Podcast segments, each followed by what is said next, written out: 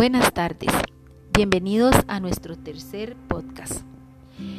El día de hoy les traigo la segunda parte del podcast anterior en el que hablábamos sobre resiliencia y pérdida de energía. El día de hoy les brindaré tres estrategias para construir y mantener la resiliencia. En la sección anterior hablábamos de coherencia y resiliencia y cómo se relacionan con el manejo inteligente de energía. Ahora veamos tres estrategias importantes para regular la energía eficientemente y aumentar nuestra resiliencia. El entender estas tres estrategias nos ayudará a determinar cuándo y dónde podemos aplicar cualquiera de estas técnicas. Para ello debemos prepararnos, para establecer el tono del día y mantener mayor aplomo ante eventos de mucho estrés o ante rutinas regulares como ir al trabajo.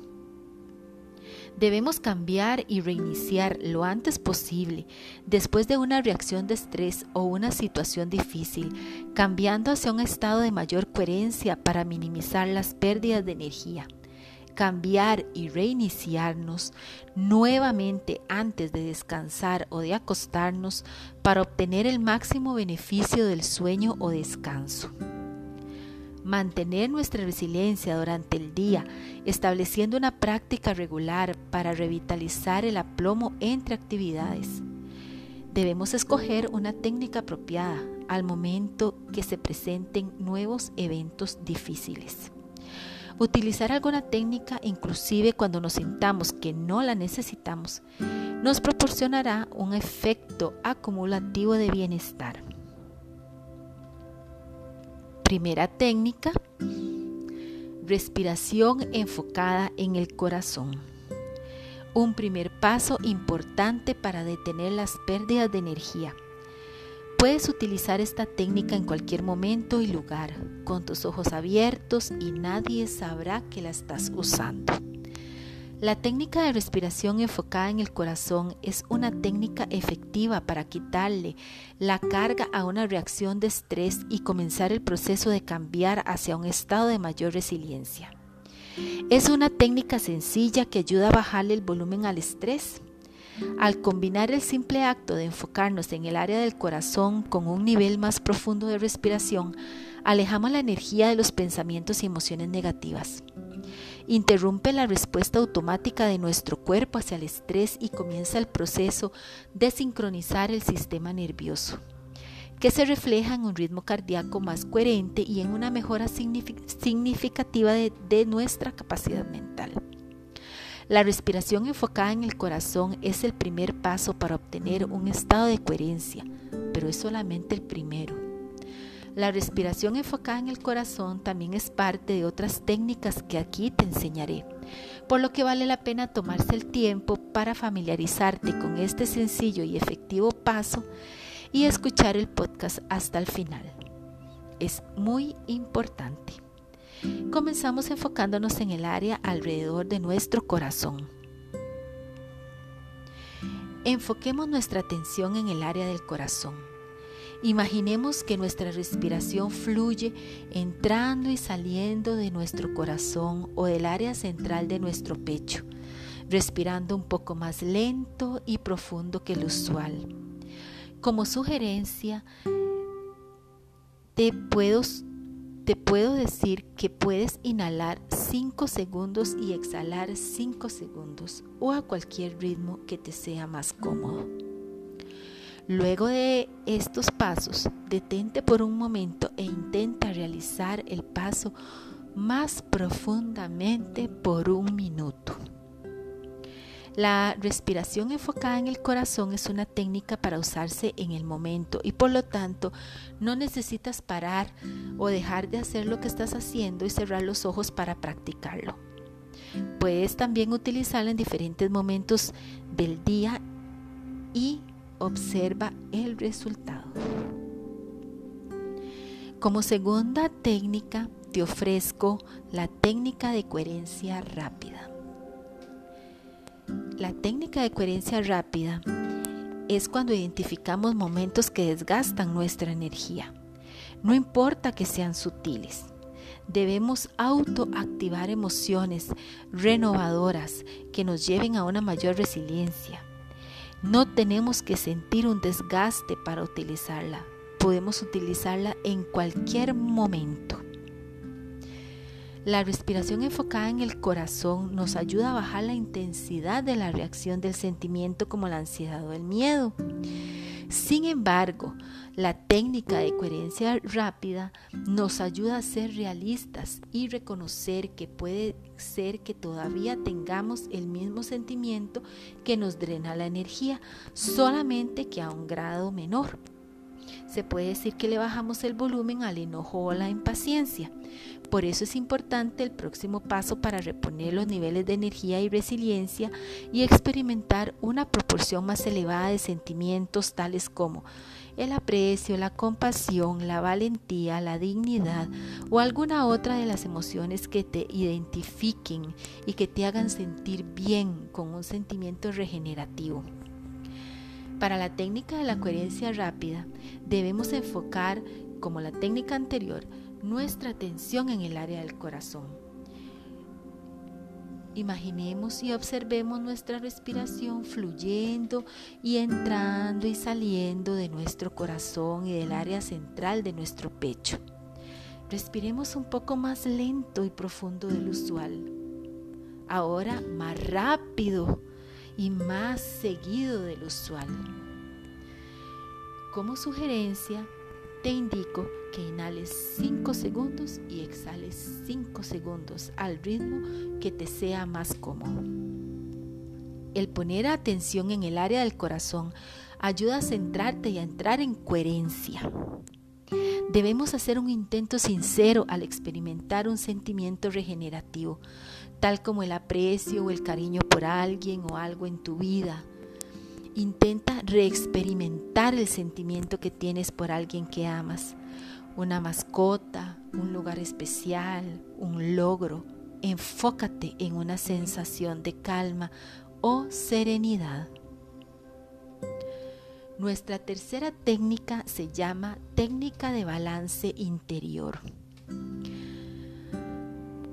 Es un estado altamente regenerativo que nos ayuda a fluir más fácilmente a través de los retos y construye nuestra capacidad de resiliencia. Balance interior no es un estado adormilado o meramente un estado de relajación. Es un balance entre mente y emociones que nos permite tener un acceso a una sensación de tranquilidad mientras andamos activos del día a día de aquí para allá genera una ventana de tiempo extra para un mayor discernimiento y toma de decisiones y elecciones más acertadas que puedan prevenir y resolver muchos retos innecesarios o predicamentos no deseados. El tener una actitud de balance interno nos ayuda a recordar que no tenemos que imbuirnos dentro del drama diario o emociones desgastantes como la preocupación, el miedo, la impaciencia o el juicio. Respirar en balance interior nos ayuda a sostener la alineación entre nuestro corazón y nuestras emociones. Es cuando estamos tomando decisiones, comunicándonos y haciendo planes. Nos da una pausa extra para actuar conscientemente en vez de reaccionar mecánicamente, repitiendo los mismos patrones de estrés. Para la técnica de balance interior, enfoca tu atención en el área del corazón. Imagina que tu respiración fluye, entra y sale de tu corazón o del área central de tu pecho. Respira un poco más lento y profundo del usual. Te sugiero que inhales 5 segundos y exhales 5 segundos al ritmo que mejor te parezca. Con cada respiración atrae el sentimiento de balance interior para equilibrar tu energía mental y emocional. Establece una intención verdadera de anclar el sentimiento de balance interior mientras participas en tus proyectos, retos o interacciones diarias. Usa la técnica de balance interior antes, durante o después de una situación, proyecto o comunicación estresante. El estado de balance interior te ayudará a callar la relevancia dentro de la emoción, para que puedas encontrar soluciones prácticas para manejar mejor las soluciones. Estas tres técnicas te brindan situaciones importantes para tu cuerpo. Te traen beneficios y te voy a mencionar solo tres.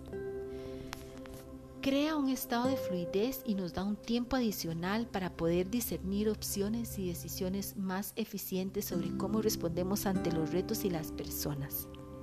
Equilibra nuestra naturaleza mental y emocional para que podamos determinar la manera más razonable y efectiva de responder ante situaciones rutinarias o difíciles. Y por último, ayuda a prevenir y eliminar mucho el estrés personal y a recuperarse más rápido de situaciones estresantes inesperadas.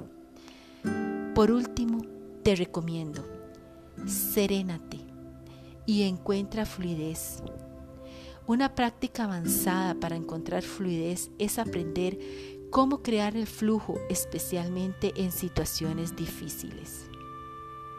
Por último, pero no menos importante, te voy a dejar dos recomendaciones para que las pienses, las medites, las evalúes y las apliques a tu vida antes de terminar nuestro podcast. Cuando estés sobrecargado de fecha límite y presión de tiempo, mucho que hacer y muy poco tiempo, respira. Respira, concéntrate serénate. Al experimentar cambios inesperados o interrupciones que alteran tu rutina o planes, serénate. Respira. Crea un balance interior durante el día. Mientras más las utilices, más te acordarás de hacerlo. Al sentirte frustrado, ansioso o impaciente contigo mismo o con otros o con situaciones de tu vida,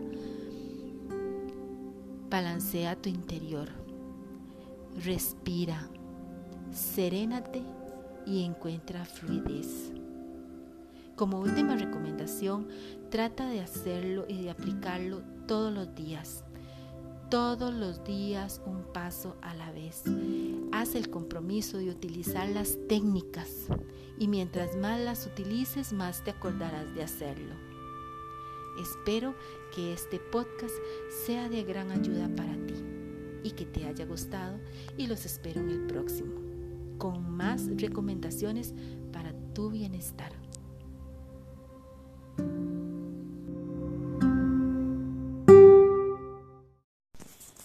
Buenas tardes. Bienvenidos a nuestro cuarto podcast que tiene que ver con el tema de resiliencia que hemos venido abarcando en nuestros últimos tres podcasts. En esta ocasión voy a comentarles sobre el tema comunicándonos de forma efectiva en tiempos difíciles. El objetivo de este tema es tener una mejor comprensión de la importancia y de los resultados de una comunicación efectiva y qué es lo que la obstruye. Una de las mayores causas de estrés y pérdida de energía es la comunicación inefectiva e ineficiente. La buena comunicación ahorra energía al sellar fugas de esta. La comunicación efectiva ayuda a prevenir tensión en las relaciones, ya que la mayoría de las personas desean ser escuchadas sinceramente. El escuchar y comunicarse en coherencia ayuda a evitar errores y pérdidas de tiempo. Es una escucha empática y activa. Estar consciente de las emociones y actitudes negativas o inadecuadas es el primer paso de las comunicaciones efectivas. El crear coherencia baja el volumen y acalla el ruido interno de las emociones desgastantes y reactivas. Mantenerse coherente aumenta las probabilidades de verdaderamente entender lo que la otra persona dice. Además, nos ayudará a expresar claramente y con sinceridad lo que deseamos decir. ¿Has tenido últimamente una conversación frustrante donde alguien no entendió lo que le estabas diciendo o no tenías idea de lo que te estaban diciendo? ¿Te molestó o se te resbaló? ¿Seguiste como si nada, sin entender el, mensaje o sin tener claro el mensaje?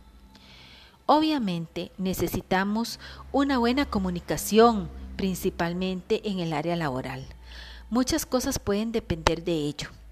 Es igual de importante comunicarse bien en todas las interacciones, ya sea con la familia, al resolver asuntos con alguien a quien le quieres expresar lo importante que es para ti.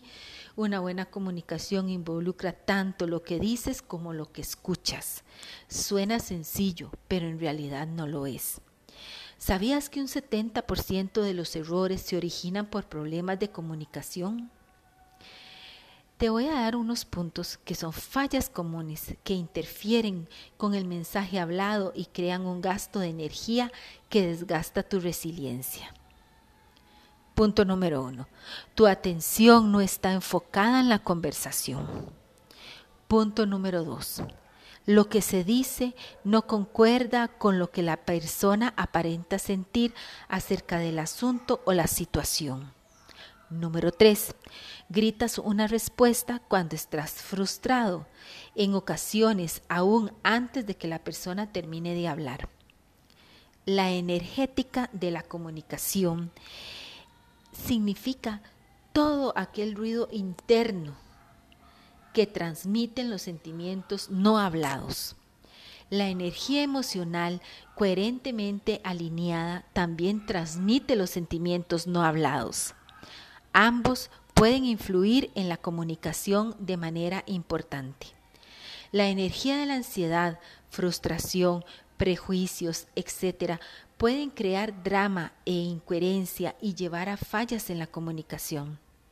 Ser sincero ayuda a crear una alineación coherente y claridad en las comunicaciones. La técnica de comunicación en coherencia que te brindaré a continuación es una herramienta importante para utilizar al hablar con alguien.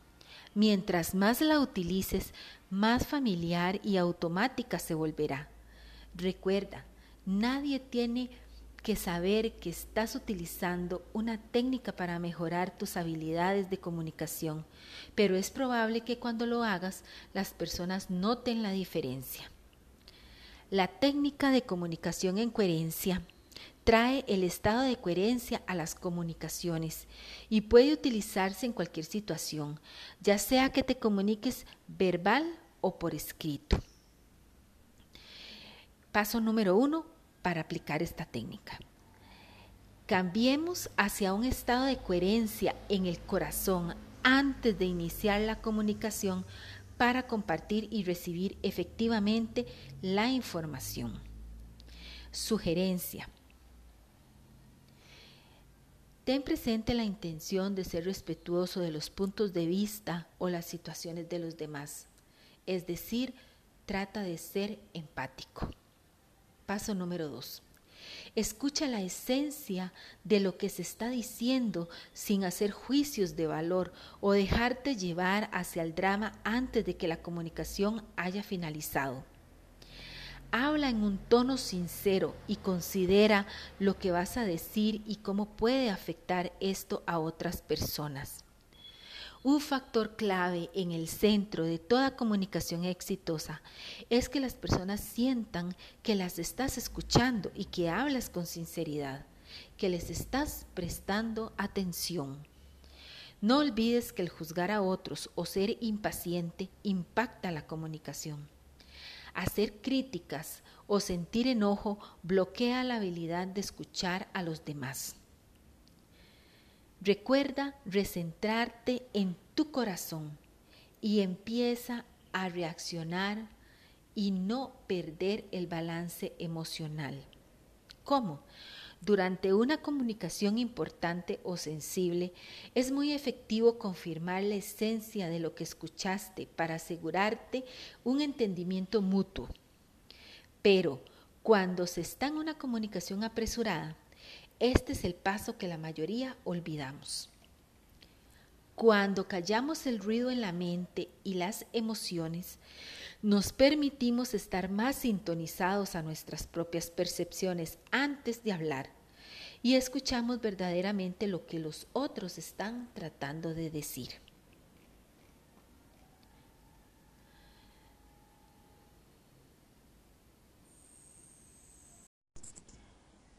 Continuando con el tema comunicándose de forma efectiva en tiempos difíciles, debemos definir la comunicación.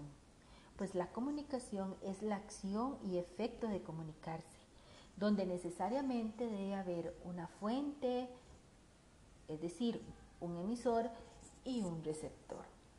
Pero aunque no estemos comunicándonos verbalmente con las otras personas, estamos comunicándonos por medio de un lenguaje no verbal, por el cual también les transmitimos mensajes a las otras personas. La comunicación en estos días se ha visto afectada porque ha sufrido la influencia de la digitalización. A través de la digitalización nos enfocamos en utilizar la tecnología y ciertos aparatos que nos faciliten el lenguaje con otras personas, el establecer una relación con otras personas, pero no precisamente una comunicación. El hecho de que las personas hablen, hablen y hablen y hablen no significa que se estén comunicando. Para establecer una comunicación adecuada debe haber una intención por parte de las dos personas tanto del que eh, habla y el otro que recibe el mensaje y viceversa, deben tener claro de que desean establecer una conexión, establecer una comunicación. Esto hoy día es muy difícil. La globalización, la digitalización, el hecho de que en este momento, por el asunto de la pandemia del COVID-19, la mayoría de la gente está realizando teletrabajo, ha perdido ese sentido de comunicación hacia el exterior, es decir, con otras personas fuera de su burbuja. Esta comunicación se ve entorpecida por varias razones. Una de ellas es la convivencia en la parte familiar. Y en la parte laboral, el sentimiento de orfandad. ¿Por qué?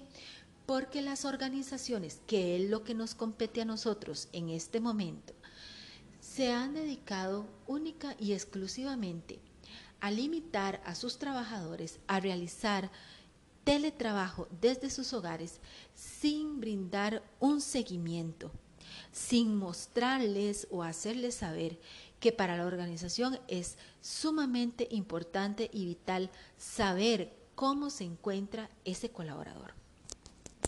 ¿Qué es lo que tiene que decir ese colaborador? Si tiene la facilidad de comunicarse con la organización y decir, me siento de esta manera, me siento de esta otra manera, necesito esto, necesito aquello. No, no se comunican un correo electrónico, una llamada telefónica, que es generalmente la vía que utilizan las organizaciones para comunicarse con sus colaboradores, no es suficiente. Las personas necesitamos contacto. No solo contacto físico, sino ese contacto visual que me permite a mí poder expresarle a mi superior, a mis compañeros, a mis colaboradores, cuáles son mis necesidades, cómo me estoy sintiendo yo en este momento. La comunicación obviamente pues se ve afectada en este sentido. ¿Por qué? Porque en las organizaciones generalmente existen varios tipos de comunicación, horizontal, vertical, jerárquica, de igual a igual. Y esta comunicación de igual a igual es la que más se favorece dentro de los colaboradores. Los otros tipos de comunicación que son jerárquico y que son este, horizontal y vertical ya son a otros niveles de la organización. Nos interesa, por supuesto, que la comunicación vaya en ambas direcciones. El problema de la comunicación hacia abajo es que va en un solo sentido. Informa, pero no solicita consejo ni opinión. Se puede decir que es casi autocrático. La comunicación brinda transferencia y comprensión de significado. Entonces, no solamente puede ser de colaborador hacia colaborador. Recordemos que la comunicación cumple cuatro funciones principales. Motivación, expresión emocional, información y control. Sucede igual dentro del ámbito familiar. Dentro del ámbito familiar está demostrado que la convivencia por el COVID-19 ha sido uno de los factores de mayor preocupación para la salud mental de las personas. ¿Por qué? Porque cuando no estábamos en situación de pandemia, las personas simplemente salían a X hora de sus hogares, regresaban en la noche, se comunicaban muy pocas horas al día. Con la COVID-19, las personas regresaron a su casa, tuvieron que hacer un, todo un cambio de dinámica familiar para poder ajustarse al teletrabajo, a las obligaciones de la casa, a las obligaciones familiares y personales aparte de las laborales. Esto complica la comunicación en las relaciones. La comunicación entre los miembros del mismo grupo y de un mismo nivel se presenta más fácilmente. No así con los superiores jerárquicos. Una buena comunicación ahorra tiempo y facilita la coordinación. La comunicación brinda un medio para la expresión emocional de los sentimientos y para satisfacer las necesidades sociales. Por eso es algo de suma importancia. Cada vez que nosotros los seres humanos enviamos un mensaje verbal a alguien, también enviamos otro no verbal. Nuestros movimientos corporales tienen significado, nuestra entonación, la forma en la que lo dice, cómo lo dice, las expresiones faciales y el espacio entre individuos que se están comunicando y qué tipo de redes utilizamos para hacerlo, también comunica.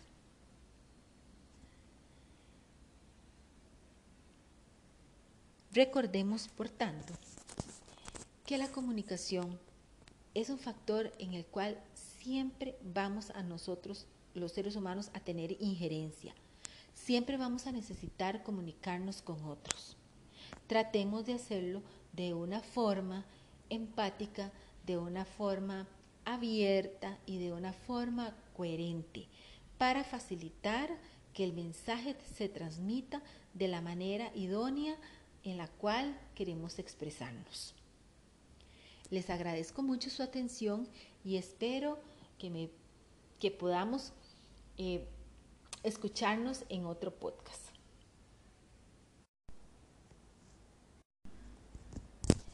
Continuamos con la segunda parte de comunicándonos de forma efectiva en tiempos difíciles. Pregunto, ¿cómo ha sido tu comunicación durante el transcurso de la pandemia del COVID-19 si te ha correspondido estar en tu casa realizando teletrabajo. Ha sido difícil. No es un asunto fácil. La convivencia se ve afectada por medio de la comunicación. Recordemos, por tanto, que la comunicación es la acción y efecto de comunicarse, donde necesariamente debe haber una fuente, o emisor y un receptor. La comunicación, por tanto, va en ambas direcciones. El problema de la comunicación hacia abajo es que va en un solo sentido. Informa, pero no solicita consejo ni opinión, ni permite que la otra persona te dé un punto de vista. La comunicación, por tanto, es transferencia y comprensión de significado. Cumple cuatro funciones principales.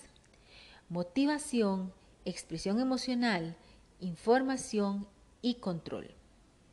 La comunicación brinda un medio para la expresión emocional de los sentimientos y para satisfacer las necesidades sociales. La comunicación entre miembros del mismo grupo de trabajo y a un mismo nivel ahorra tiempo y facilita la coordinación de los trabajos. Cada vez que se envía un mensaje verbal a alguien, también se envía otro no verbal.